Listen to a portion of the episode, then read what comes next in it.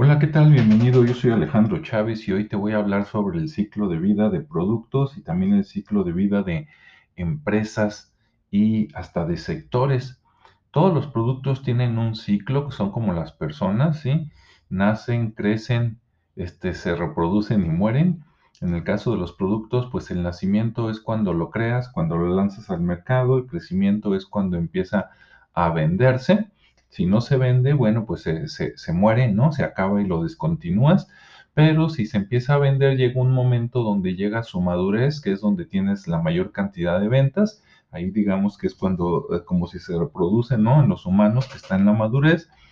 Y a veces a los productos le dan una nueva vida al cambiarle, digamos, la etiqueta, cambiarle el empaque, agregarle algo nuevo a la fórmula y lo vuelves a relanzar y comienza otro ciclo nuevo, ¿no? De lanzamiento, crecimiento, madurez y después este, muerte o decaimiento.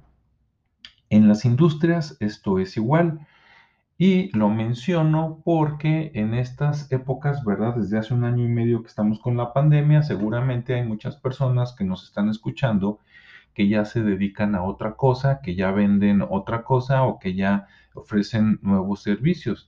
Si estás pensando en cambiar, fíjate bien que ese nuevo producto que vayas a vender o a producir o esa industria, ese giro donde te vayas a meter, en qué ciclo está. Si está en el decaimiento, pues definitivamente no te conviene meterte. Si estás en la madurez, pues te conviene, pero vas a tener que pelear por precio porque ya hay otros.